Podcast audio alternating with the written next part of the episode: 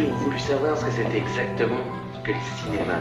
Moteur Les films sont plus harmonieux que la vie, Alphonse. Il n'y a pas d'embouteillage dans les films, il n'y a pas de temps mort.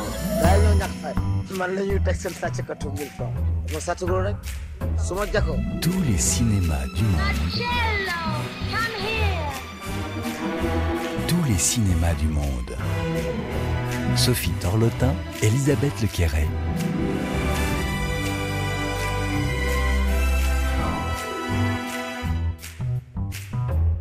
C'est une histoire de rencontre, euh, une rencontre amoureuse entre une jeune femme et un homme plus âgé, mais aussi une rencontre entre deux cultures, entre deux géants, l'Afrique et la Chine. Bonjour Elisabeth. Bonjour Sophie, bonjour à toutes et à tous. Cette histoire qui parle aussi d'initiation au goût, marie le yin et le yang, la lumière et des aspects plus sombres, mais toujours avec élégance et raffinement.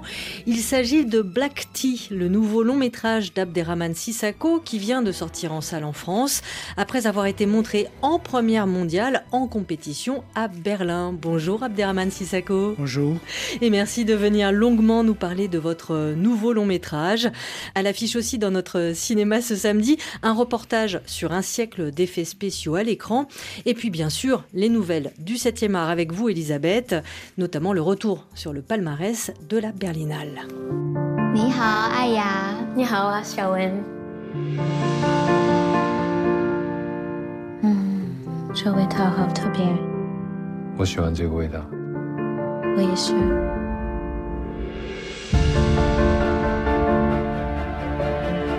我从你的眼睛可以看得出来，有人在爱着你，而这让你很幸福。 Un extrait de la bande-annonce de votre nouveau long métrage Abderrahman Sissako, c'est Black Tea. On l'aura compris en entendant ces dialogues en chinois, c'est un film tourné en Asie. Et pour cause, hein, il est question entre autres d'une histoire d'amour entre Aya, une ivoirienne expatriée, et Tsai, son patron euh, exportateur de thé.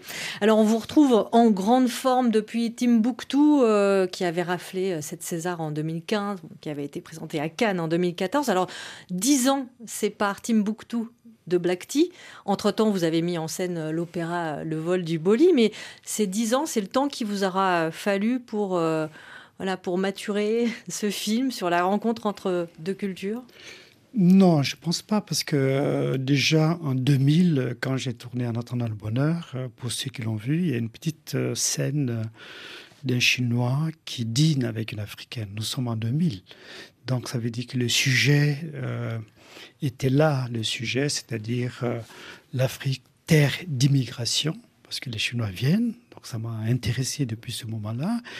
Et plus tard, euh, lorsque je tournais Bamako à Bamako, il y avait et, euh, ce restaurant malien tenu par un malien et une chinoise Mm. qui s'appelle la Colline Parfumée dans le quartier de la CI 2000. Et c'était le titre original du film d'ailleurs. C'était le titre de Enfin, travail. titre de travail. le titre de travail plutôt du film La colline parfumée. Et donc, euh, c'est là. Et donc, les dix ans, vous avez cité euh, Le vol du Boli, qui m'a pris deux ans et demi. C'est un, un opéra, c'est quelque chose que je ne savais pas faire, euh, que j'avais pas en tout cas fait. Et euh, ça avait besoin de ce temps-là, mais dix ans, ça passe vite. Et surtout quand on a un enfant qui a 9 ans et on s'en occupe, on ne voit pas le temps passer. Et euh, pour moi, le rendez-vous du cinéma est un rendez-vous euh, qui se passe euh, comme ça. Ça arrive, ça se passe. Je peux attendre et j'ai pas ce, voilà, j'ai pas cette pensée d'être là tout de suite pour faire un film. Alors, Black Tea se situe, l'histoire se, se- situe à, Guangzhou, hein, donc le canton, euh, et braque ses projecteurs sur Chocolate City, c'est le quartier euh, africain. Bonjour Stéphane Lagarde. Bonjour Sophie. Vous êtes euh, l'envoyé spécial permanent de RFI en Chine. Alors, vous avez, vous, déjà fait plusieurs reportages à, Canton. Et que peut-on dire de la présence africaine actuellement en Chine? Alors évidemment, comme toutes les, les présences étrangères, bon, elle s'est un peu éteinte pendant le Covid. hein. Ici, vous savez que c'était un pays fermé euh, avec les mesures euh, sanitaires très strictes. Et puis, on, on voit de plus en plus maintenant revenir euh, cette, euh, ces figures africaines qui étaient revenues déjà avant le Covid. Il y a une, plus, une place plus importante, je dirais, pour les, en tout cas dans les médias chinois, consacré aux Africains et aussi aux couples mixtes. Cela grâce notamment à des stars, par exemple dans le des stars du sport, hein, par exemple dans le football. Je pense à à Zhang Rongfu, qui est né en 2008. Il est qualifié ici de génie métis sino-africain du football. Il est tout jeune. Il sort de l'école de football d'Evergrande et il a permis à son équipe de remporter la Coupe d'Asie de l'Est. Sa maman est chinoise, son père est originaire de Tanzanie. On le voit souvent euh, dans les magazines avec sa petite amie chinoise. Et puis il y a ces influenceuses du monde rural, alors là, qui sont connues euh, bien au-delà de la Chine, hein, des Africaines mariées à des Chinois. Je pense à Rose euh, d'Ouganda ou à Felista de Tanzanie. Elle raconte à des millions d'abonnés, de followers sur TikTok, sur YouTube, sur Facebook et d'autres chaînes leur vie en Chine, les mariages, les naissances et la vie au quotidien euh, dans les campagnes chinoises, ici dans les provinces du Shanxi et du Zhejiang. Donc euh, ça étonne en tout cas les abonnés, notamment en Chine. Ça fait un carton, même si, comme le disait pudiquement un journal l'autre jour, ici les internautes ont des attitudes contrastées, on va dire, à l'égard de ces euh, stars aux origines mixtes sino-africaines ou étrangères.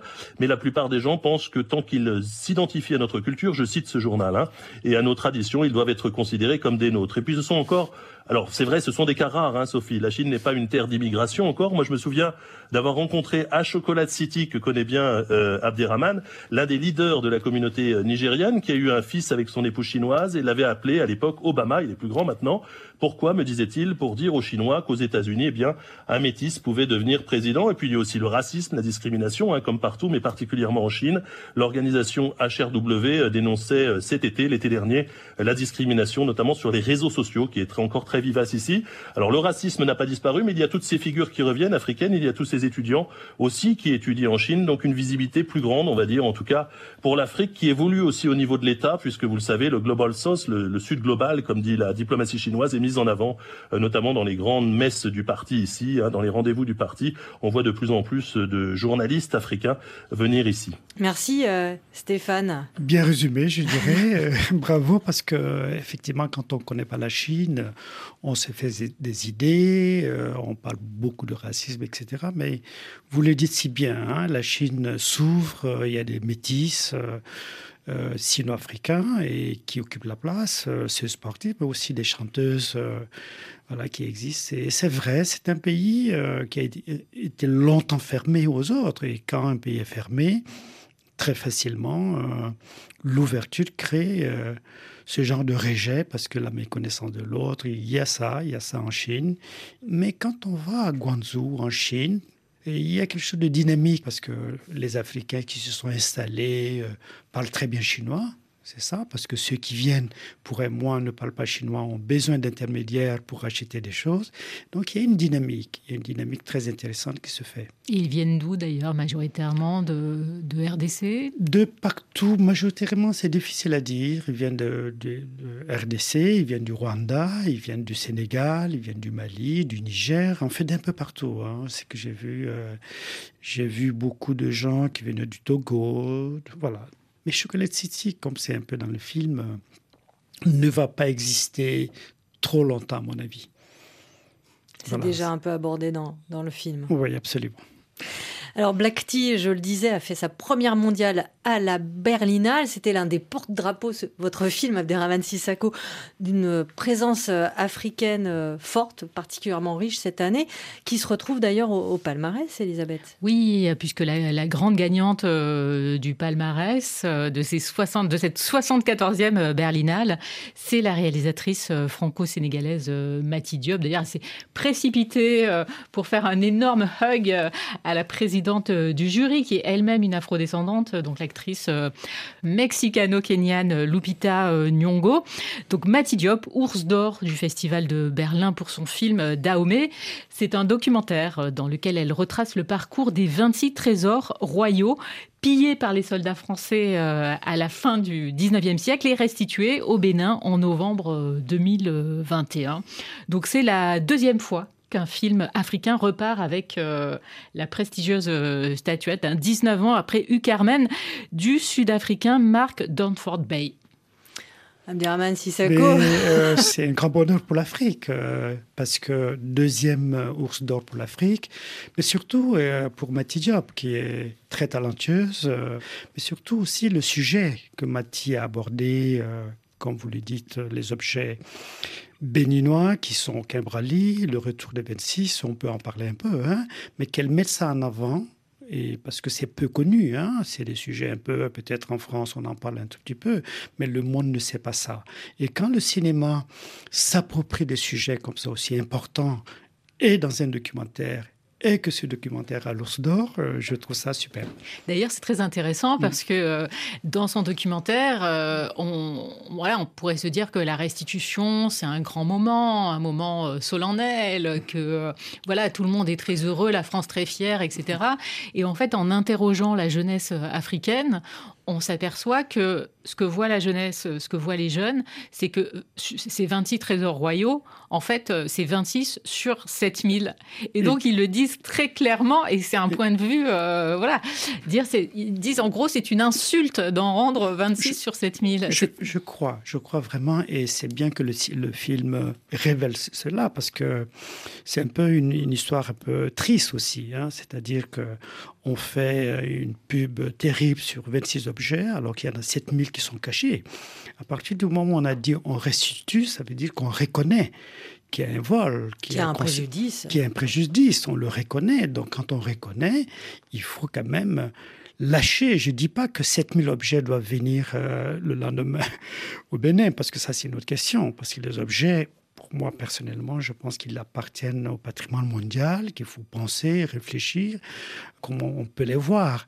Mais 26, c'est rien par rapport à ce qui s'est passé.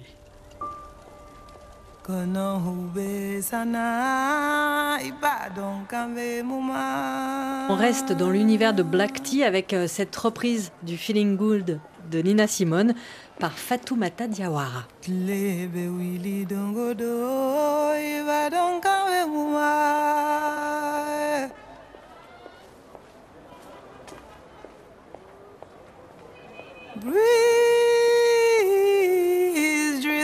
On by. Iba don't cambe muma.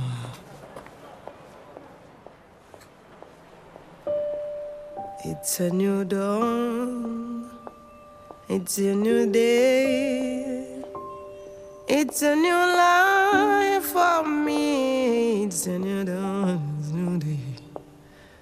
It's a new life for me.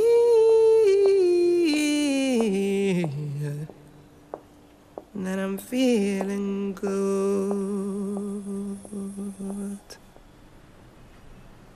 Do la fiera.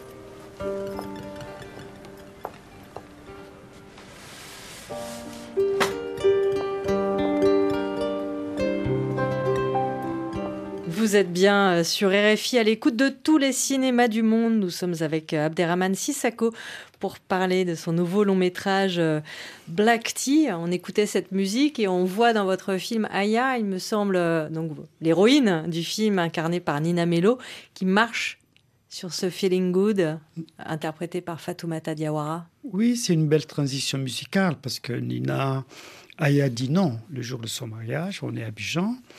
Et quand on dit non son mariage, on dit non à sa famille, on dit non à l'autre famille, on dit non à la société. C'est quelque chose de, très difficile. Mais il faut le prendre aussi que lorsqu'une fille est capable de faire ça, ça veut dire qu'il y a quand même quelque chose d'extrêmement important. Et donc c'est un cri qu'elle fait, c'est la liberté. Elle part. Et quand elle part, petite ruelle d'Abidjan et c'était au Blocos, ce quartier magnifique que, j'aime beaucoup. Et donc elle marche dans ce petit marché et on la retrouve en Chine avec cette transition musicale de Fatoumata Diawara avec Good qui est magnifique. Donc on la retrouve euh, en Chine, voilà, elle s'installe. Ce qui frappe en premier, enfin en tout cas quand j'ai vu le film, c'est l'usage de la langue. Le, fait qu'Aya, euh, bon, on ne sait pas combien d'années se passent, c'est euh, au spectateur peut-être aussi de se raconter son histoire, hein. mais elle parle parfaitement euh, chinois. Oui, oui, et oui, c'est ça un peu Chocolat City. Mais c'est tout comme le marché de Sandaga quand on voit une chinoise qui parle Wolof. C'est ça. Donc c'est ce mouvement humain très fort qui se passe aujourd'hui et qui dessine un peu ce que est le monde d'aujourd'hui et ce que sera le monde de demain. C'est-à-dire un monde multiculturel, un monde qui se mélange, une Asie euh, de plus en plus présente en Afrique et une Afrique aussi euh, dynamique parce qu'elle est véritablement cette Afrique-là du présent, je dirais. Hein. Et voilà, donc ça va créer quelque chose de nouveau. Et vous utilisez la langue alors comme quelque chose qui est soit euh, très fluide, hein, puisque Sophie le disait, Aya elle parle parfaitement euh, chinois, mais en même temps comme avec parfois les déperditions de sens et je pense à cette euh, et les, collisions presque comiques, tout ce qu'on perd dans la traduction, tout ce qui ne se comprend pas d'une langue mm. à une autre. Je pense à cette scène très très drôle et qui en dit beaucoup avec cet homme qui est un acheteur qui, pourrait être mauritanien mhm. ou nigérien, mhm. qui vient acheter des djellabas, des tuniques et puis aussi des dessous. Et donc il y a un traducteur et tout ne peut pas se dire. Oui, euh, c'est comme ça. Hein. La Chine, euh, Guangzhou, c'est un marché. Et donc, quand un commerçant vient, qu'il soit du Sénégal ou de Mauritanie, et en l'occurrence, euh, ce personnage de commerçant qui est joué par un Mauritanien vient, il achète euh, effectivement des habits, euh, voilà, des costumes de burqa d'un côté, même si ce n'est pas la particularité de la Mauritanie. Euh, la Mauritanie, c'est des voiles magnifiques que les femmes portent, hein, et il n'y a pas ça. Et, mais bon, c'est le cinéma, il joue ça. Et c'est effectivement, il y a la question de la langue, parce que lui, il ne parle pas chinois, il veut acheter, il a besoin de ce traducteur qui est là, et donc il dit certaines phrases que le traducteur n'ose pas dire. Euh, n'ose pas traduire. C'est comme s'il que... y avait un burlesque langagier. Oui, c'est vrai. Ce qui arrive souvent dans la traduction aussi. Hein. Le traducteur considère que l'autre n'est pas vraiment ancré dans la culture du lieu, alors je préfère alors, euh, me concentrer, le traducteur, sur les raisons de l'achat. Et euh, ce qui est aussi frappant, c'est que euh, entre les expatriés africains, ils se parlent chinois. Ils vont pas se parler français ou anglais, les langues des anciens colonisateurs. mais, vraiment, et euh, un Kenyan et un Sénégalais vont parler en chinois. Mais c'est normal, hein, c'est ça. Hein. C'est ce monde que l'on ne voit pas d'Europe. On ne voit pas ce monde se faire, on ne voit pas ce monde exister. L'Europe a perdu cette capacité, est-ce qu'elle avait déjà d'ailleurs, c'est une question, de s'intéresser véritablement à l'autre. Mais c'est une réalité. C'est comme aussi les Africains, quand ils viennent en France, ils parlent français. Quand ils vont à Londres, ils parlent anglais, etc. Quand ils sont en Russie, on parle russe. Moi-même, je parle russe parce que j'ai vécu, là-bas. Dix ans, je crois. Voilà, la langue, absolument. Donc la langue, elle est fondamentale et importante. Et c'est aussi euh, s'intéresser à l'autre. Euh.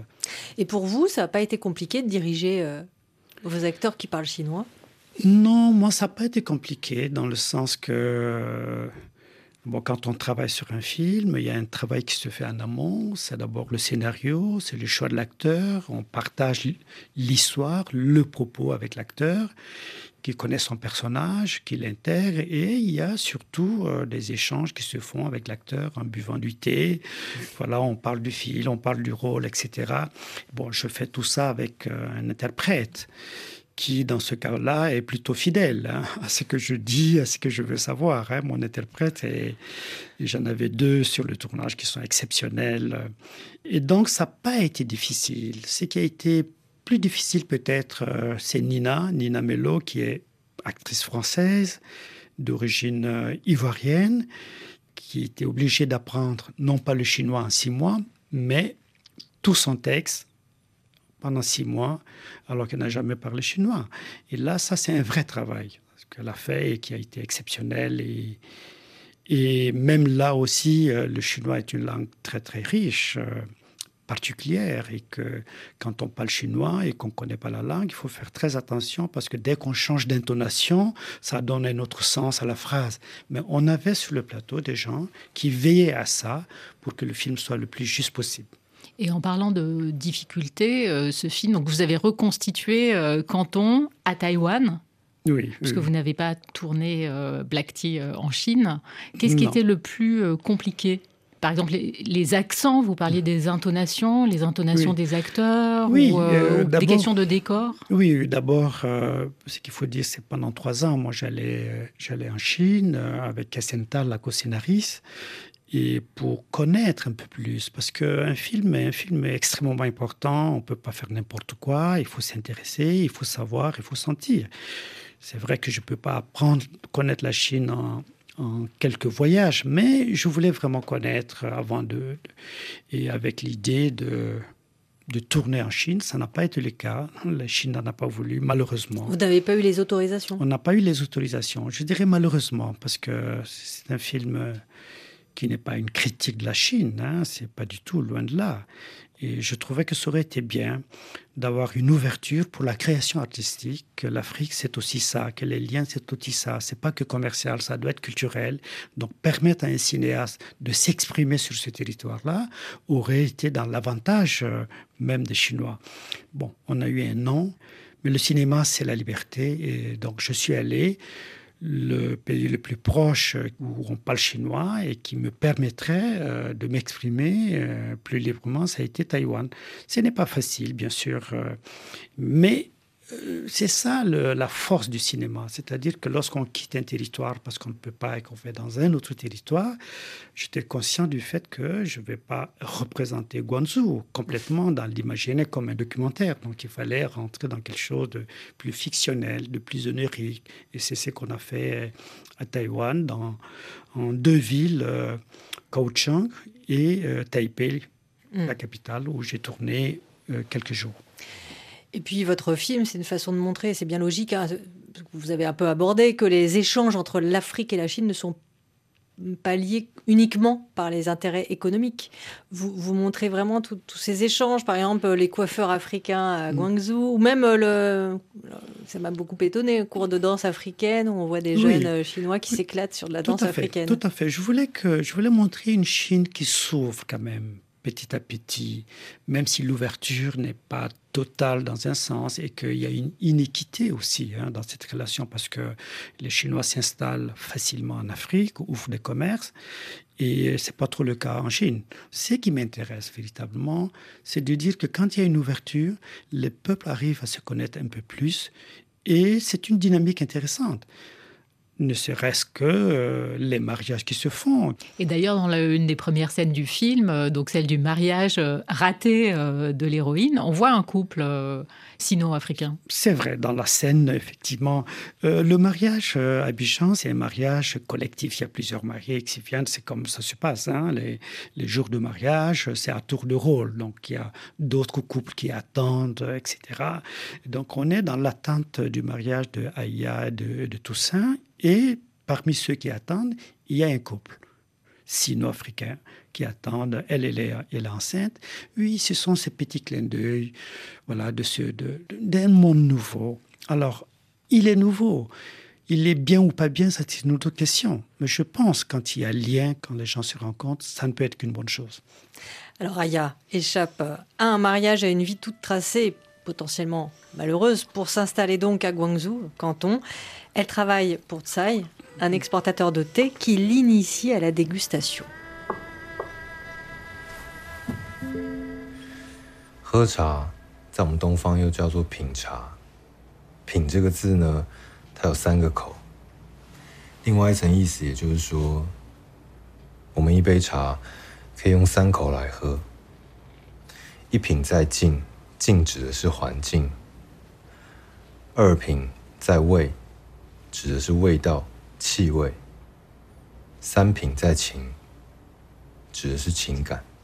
Donc il y a toute une cérémonie du thé, hein, tout un apprentissage du goût qui n'a rien à envier à tout ce qu'on connaît en France. Nous, c'est le vin, mais oui, là, le, le thé euh, a aussi tout un, un, raffinement. Et dans cet extrait de ça, il explique à Aya que la dégustation de thé se fait en trois étapes. D'abord l'atmosphère, le goût, Mmh. Et puis enfin les affects. Tout à fait, le sens, c'est oui, absolument. Oui. Et, et, en fait, évidemment, mmh. cette éducation au goût, c'est aussi une éducation sentimentale, mmh. peut-être un, un, apprentissage entre les deux? Oui, euh, le, le, rituel de, de la thé est un rituel séculaire. Hein et donc très très beau les gestes il y a quelque chose c'est presque comme une danse hein et euh, mais dans, dans le film c'est les, les débuts de l'apprentissage de la cérémonie thé Patsai et Kaiser. Je trouve ça très beau, mais pour moi, mauritanien, on a une cérémonie de thé aussi. On a les trois vers, comme on dit, ou, dans, au Sénégal, ou au Mali, euh, les trois vers normaux, on dit. Donc le premier un peu aigre, euh, le deuxième plus sucré, le troisième plus léger, comme ça, comme la vie, etc. Donc c'est c'est pas pareil en tant que cérémonie. Euh, il n'y a pas un côté rituel véritablement, mais c'est une cérémonie. Ça m'intéressait dans ce sens aussi. La rencontre, vous voulez dire le fait que ça puisse être une rencontre aussi entre deux, deux, amoureux du thé euh. Oui, en fait, euh, c'est plutôt euh, sur un plan cinématographique. Le cinéma a besoin d'artifice, en quelque sorte, de créer un univers. Cet univers de cérémonie de thé dans une cave me permettrait de mettre ces deux personnages-là face à face, dans les regards, dans les toucher parce qu'ils commencent une vie amoureuse, en tout cas, ils ont l'intention euh, d'avoir une vie ensemble, et, là, il faut passer par des étapes. La cérémonie crée cette proximité-là, qui est très sensuelle aussi, parce que ça, lui apprend, mais pour prendre une tasse, il faut le toucher. Donc, c'est ça qui m'intéressait, en fait, aussi dans, dans le principe euh, de, de la cérémonie de thé. Et puis, c'est un éloge de la lenteur pas forcément de, de la lenteur. Hein. C'est vrai que je ne suis pas quelqu'un de pressé. Hein. voilà, et je trouve que euh, la lenteur dans les choses, euh, l'écoute aussi, hein, ou le regard, euh, ça permet de comprendre beaucoup de choses. Ça permet de d'analyser les choses, de, de, prendre du temps, du recul et, et d'avancer finalement. La lenteur, c'est la meilleure façon de bien avancer. Est-ce que vous diriez, Abderrahman, que entre ces deux personnages, euh, cet homme, cette femme, euh, Tsai, Aya, l'échange peut être plus facile car il n'y a pas d'impensée coloniale, de rapport euh, ancestral de domination? Je ne dirais pas ça. Je, ne pense pas. Je pense que les rencontres sont les rencontres. Hein. Les rencontres, l'humanité n'est que ça. Hein. C'est parce que quelqu'un est parti quelque part, a rencontré une femme ou un homme, ben une famille se crée et ça fait des enfants voilà, qui donneront d'autres enfants dans un principe de mhm. rencontre aussi. Tout est comme ça. Et bien sûr, euh, dans le cas du film, euh, je fais exprès, quand on met ensemble une Africaine et un Chinois, c'est pas du commun. Et euh, mhm. donc, il y a quelque chose qui attire l'attention des gens, il y a une curiosité, donc on, s'intéresse à ce que cette histoire peut raconter. Mais je ne pense pas que dans les rencontres humaines, que l'idée de différence s'impose tout de suite. Il y a une curiosité, bien sûr, quand les gens se rencontrent, une envie de connaître un peu plus l'autre. C'est parfois, je dirais que même des gens qui sont dans la même culture, qui sont nés dans le même même ville mm. et qui ont grandi dans le même quartier, euh, dans une histoire de couple, peuvent ne pas vraiment se comprendre. Et on apprendra plus tard que Tsai, lui, euh, il est déjà ouvert aussi à la différence. Il a vécu en Afrique, au Cap Vert. Absolument. Ça, il a vécu en Afrique. Avant, je voulais aussi montrer ça. Et euh, des Chinois qui vivent en Afrique, qui ont une histoire, etc. Au Cap Vert, moi, ça m'a étonné parce que c'est pas effectivement, euh, en tout cas, ces histoires-là qu'on entend. Justement, c'est la raison pour laquelle que je suis allé vers le Cap Vert parce que c'est une Afrique qu'on connaît pas beaucoup. Hein. On est habitué euh, à des histoires qui se passent à Lagos, à Dakar, à Abidjan ou ou à Kinshasa, mais l'Afrique a une grande diversité et ces pays lusophones qui ont aussi une histoire coloniale, certes, mais différente. Et, le Cap-Vert est un très beau pays. C'est un pays aussi euh, qui a quelque chose de magnifique, euh, et ça c'est une autre question, dans le concept du développement. C'est pas un pays riche, mais c'est un pays qui se développe très bien. Parce que il y a quelque chose de très fort, où il y a un réel développement, il y a moins de corruption, il y a l'éducation, il y a tout ça, et ça c'est séduisant. Donc quand je suis allé au Cap Vert euh, pour faire les repérages, j'ai été séduit par ça. C'est-à-dire qu'il y a une Afrique du développement réel qui est possible voilà, qu'on peut, les, les l'ont fait, et, c'est bien. Donc ça, ça m'avait beaucoup séduit, et j'ai voulu euh, effectivement mettre euh, ça et là-bas, que son exil, c'est ça, et pour qu'on voit une Afrique différente, une Afrique aussi euh, musicale, comme voilà à Sao Vicente où on a tourné, c'est la ville de César Ivoras qui est magnifique, cette musique, cette ville, et ça a été une très belle aventure. Et ça, effectivement, est nostalgique de ce séjour qu'il a eu, et c'est là-bas d'ailleurs euh, il a eu son fils dans le film Liben, qui est né Mm. là-bas. Donc, cet exil du chinois en Afrique est une donnée importante pour Ouais. le film. Il y a beaucoup d'écho hein, Oui. dans, dans Black Tea. Et d'ailleurs, à propos d'écho, au raffinement de la dégustation du thé répond le raffinement des coiffures et des tenues euh, d'Aya. Tout à fait. J'ai beaucoup réfléchi, beaucoup travaillé. Pour tout ce qui est coiffure aussi et, et costume aussi, j'étais accompagné par Kessenthal. Bon, c'est mon épouse aussi. Donc, euh, on peut beaucoup parler du film, de, voilà, de ce que, donc il y a quelque chose d'intéressant et de facile pour que je ne sois pas le seul à décider des choses. Et on a vraiment, on voulait, on voulait une Africaine qui arrive en Chine avec son identité à elle, voilà, sa beauté, ses costumes, ses pagnes avec lesquels euh, on fait des robes, voilà. Donc, elle est belle dans ce sens-là. Mais la coiffure a quelque chose de très intéressant. C'est Très mélange. Hein. Absolument. C'est quand on regarde les, je regardais les vieilles photos chinoises, euh, on voit des coiffures qui sont presque comme ça, mais c'est des coiffures africaines aussi. Donc il y a un mélange en fait. Je voulais un mélange de tout ça pour dire que finalement, hein, finalement, il s'agit pas d'être ceci ou cela. Voilà.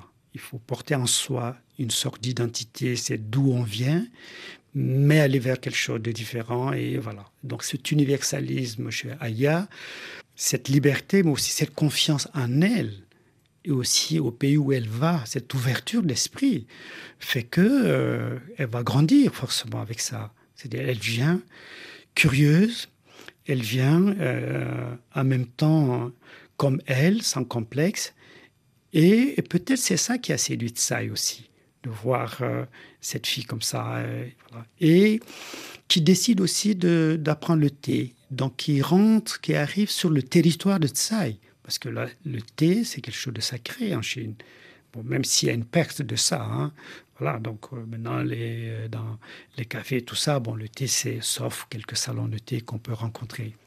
Et dans son apprentissage, à un moment, ça, il va l'emmener dans ses plantations de thé.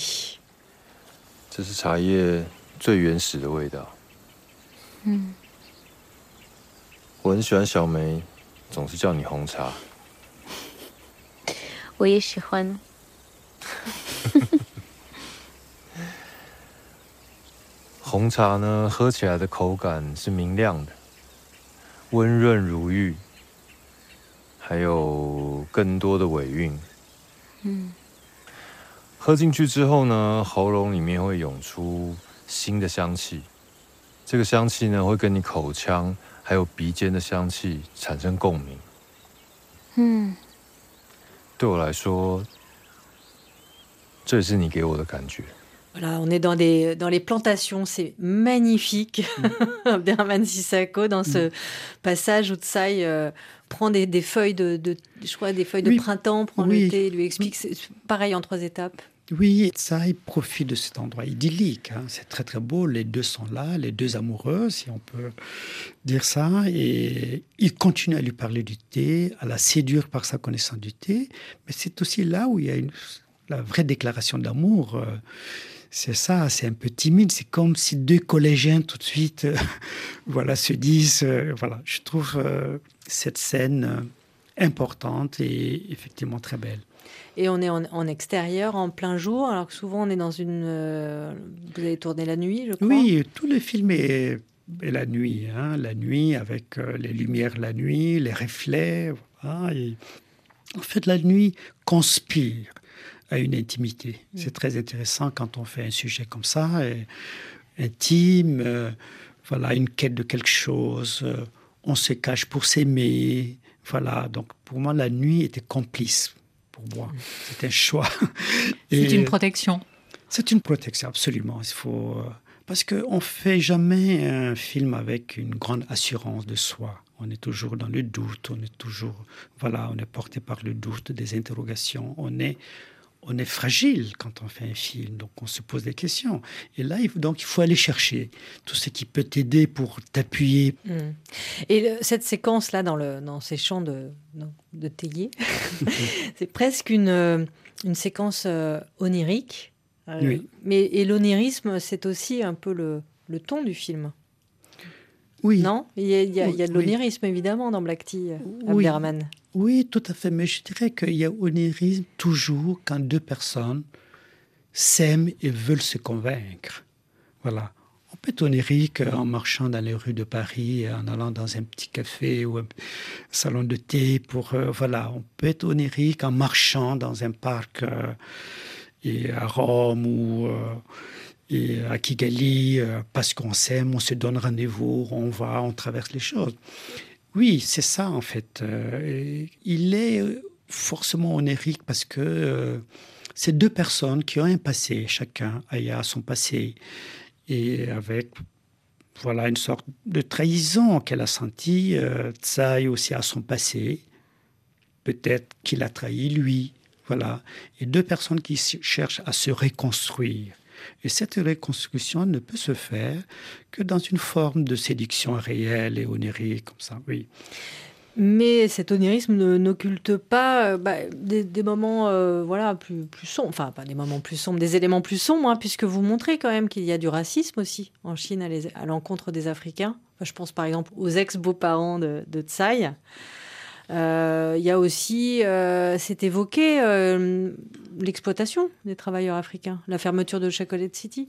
Oui, oui, en fait, ce que j'évoque surtout pour revenir à la question du racisme, hein. mm. le racisme, il est partout. Il est Bien vraiment sûr. partout. Et euh, il est en Europe, il est en Asie, il est en Amérique. Euh, aux États-Unis, on continue à tirer quelqu'un parce qu'il est noir. Donc, euh, le policier se donne ce droit-là. Donc, le racisme, il est un peu partout. C'est pas la particularité de la Chine. Mais en tant qu'artiste, cinéaste, et je ne suis pas désigné porte-parole de ce continent, mais je me l'approprie en quelque sorte. Hein, et donc, c'est mon devoir de rejeter ce qui est inacceptable.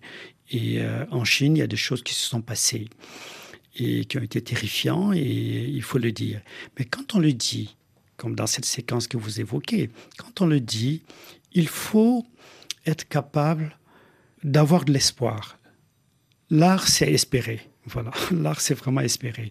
Et le personnage de Liben, il a 20 ans, il euh, conteste ses grands-parents, il est furieux de, ce rejet de l'Africain que le grand-père dit, il est furieux et il, interpelle son grand-père, il lui dit non, tu peux pas dire ça, non. Donc ça, c'est la génération future, ça, c'est la Chine de demain. Voilà, j'espère, voilà, c'est un espoir.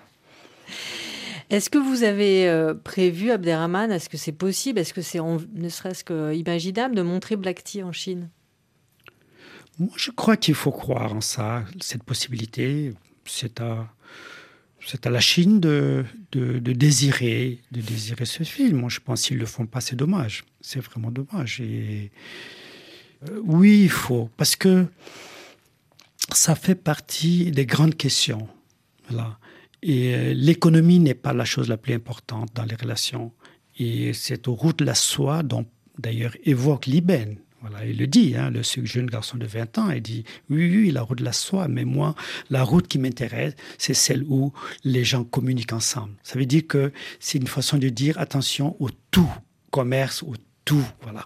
Donc, une route euh, humaine. Merci beaucoup, Abderrahman euh, Sissako. Black Tea se retrouve sur les écrans français depuis, euh, bah voilà, il est déjà sur les écrans français. Peut-être une sortie en, Afrique, en Afrique Oui, probablement. C'est un souhait. Il y aura une sortie, des projections, notamment en Mauritanie ou dans d'autres pays africains où je serai convié.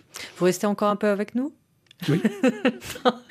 on va parler des, nouvelles du cinéma avec Elisabeth et d'une exposition sur les effets spéciaux juste après ce titre emblématique de ce que l'on appelle justement la Chine-Afrique et c'est Ramata. Je ne sais pas si vous connaissez euh, ce titre, Abderrahman. C'est un titre qui, qui a presque 8 ans du groupe sénégalais Dara J Family financé par un producteur chinois, He Hujia.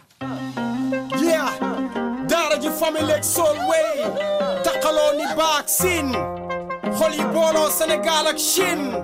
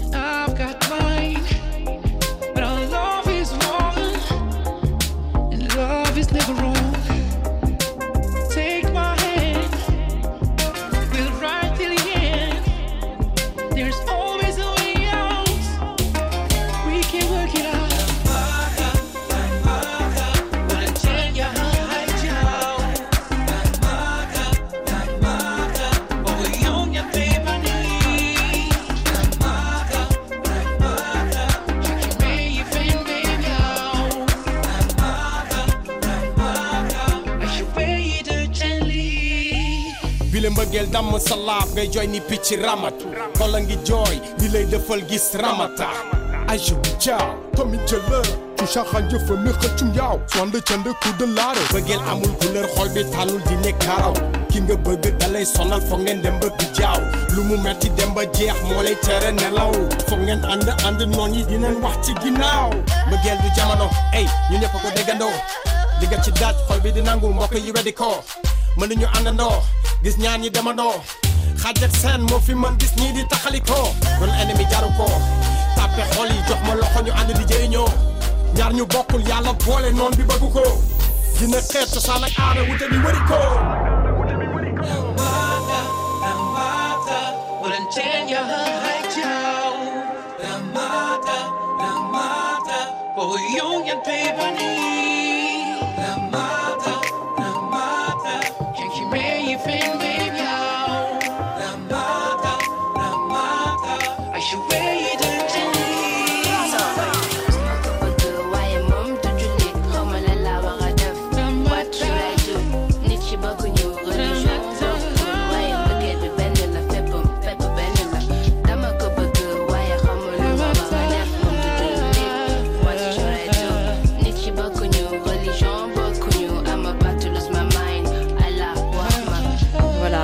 On entend du chinois, du wolof et de l'anglais. Abderrahman Sissako, ça vous parle? Oui, je trouve ça très beau, très dynamique. euh, C'est vraiment révélateur du monde aujourd'hui. oui. Et c'est le moment du journal du cinéma avec vous, Elisabeth. Euh, tandis que les Césars brisent le silence autour des violences sexuelles et sexistes, on en parlait la semaine dernière, eh bien une nouvelle plainte contre Gérard Depardieu. Oui, agression sexuelle, harcèlement et outrage sexiste. C'est une décoratrice euh, qui accuse. Les faits se seraient produits à Paris pendant le tournage euh, des Volets Verts, donc il y a trois ans. Et c'est, voilà, cette femme, c'est la sixième qui accuse de violence sexuelle Gérard Depardieu. Une actrice euh, s'oppose à la sortie d'un film dans lequel elle joue le rôle principal, et ça, c'est pas banal. Nora Hamzaoui qui joue le rôle de la mère de la protagoniste euh, dans CE2, le nouveau film de Jacques Doyon. Sauf que voilà, suite à la mise en cause euh, du réalisateur pour des violences euh, sexuelles, elle s'est euh, désolidarisée du projet. CE2 doit sortir le, le 27 mars en France. Et pour l'actrice, euh, cette décision, donc euh, prise par le producteur du film, ne reflète, je la cite, hein, que du mépris vis-à-vis de la parole des femmes. C'est incroyable, ça aussi, euh, Abderrahman. Je sais pas, le monde change. Bon, vous savez, euh, le monde change justement. Le monde va ess- essayer d'être euh, de plus en plus juste, en tout cas je l'espère, vis-à-vis aussi des femmes. Les femmes ont beaucoup souffert dans une sorte de silence. hein. Bon, je ne juge pas ce qui est en train de se passer. hein. Je n'ai aucun élément pour juger, je ne suis pas un juge, etc.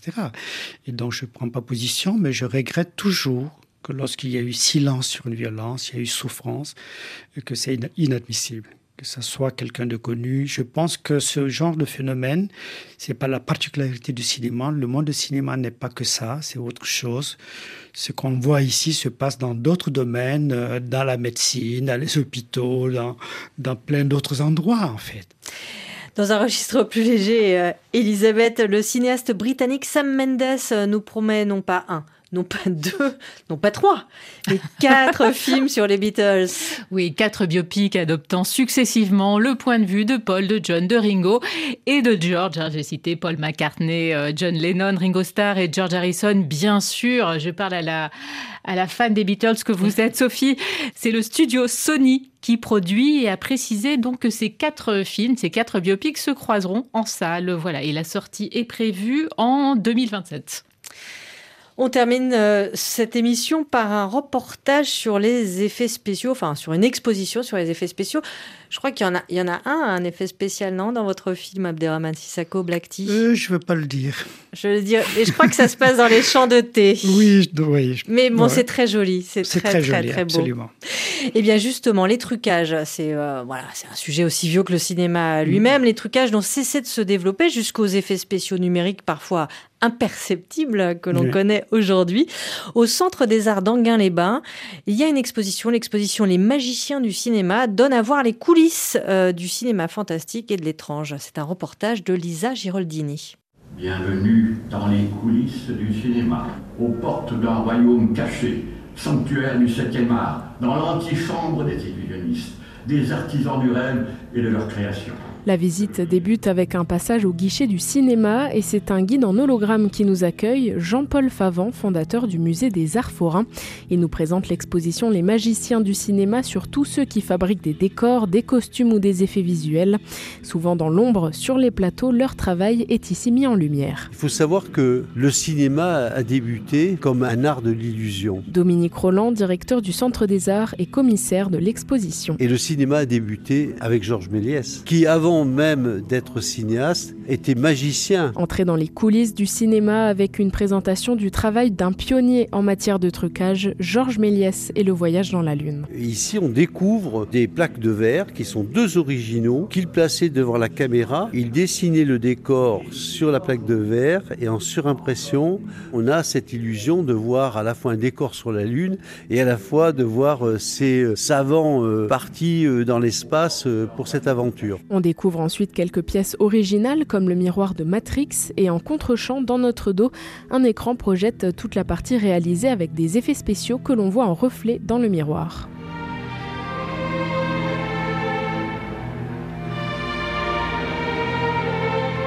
À l'étage, on trouve toute une partie dédiée à l'art du matte painting. Devant la caméra, on place une plaque de verre où a été peint un élément du décor et une scène réelle peut être filmée dans les espaces laissés vides. Il ne s'agit pas seulement de budget, mais il s'agit parfois de décors qui n'existent pas. À ce moment-là, donc là on est dans les années 1993, euh, nous avons vraiment des artistes qui sont capables de réaliser en trompe-l'œil ces effets, qui placent une architecture et qui, avec les personnages en décor, on pense que c'est bien une architecture réelle. Or, nous sommes dans un film. Enfin, l'exposition présente des techniques d'effets spéciaux numériques réalisées en studio avec les exemples des films Twin Peaks et Blade Runner. D'un écran à l'autre, on voit une séquence de film avec toutes les étapes de réalisation de l'environnement, des personnages et de leur texture. Ce qui est important dans cette exposition, c'est de montrer comment on transforme l'impossible en réalité. L'exposition dévoile des secrets de fabrication et autant d'objets uniques conçus pour donner aux spectateurs l'envie de croire à la magie du cinéma. les magiciens du cinéma, c'est une exposition à voir au Centre des Arts d'Anguin-les-Bains jusqu'au 26 mai prochain. Tous les cinémas du monde, c'est fini pour aujourd'hui. Au micro, Elisabeth Lequéré. Et Sophie Torlotin à la réalisation Apolline Verlon. Rendez-vous samedi prochain, même heure, même cinéma.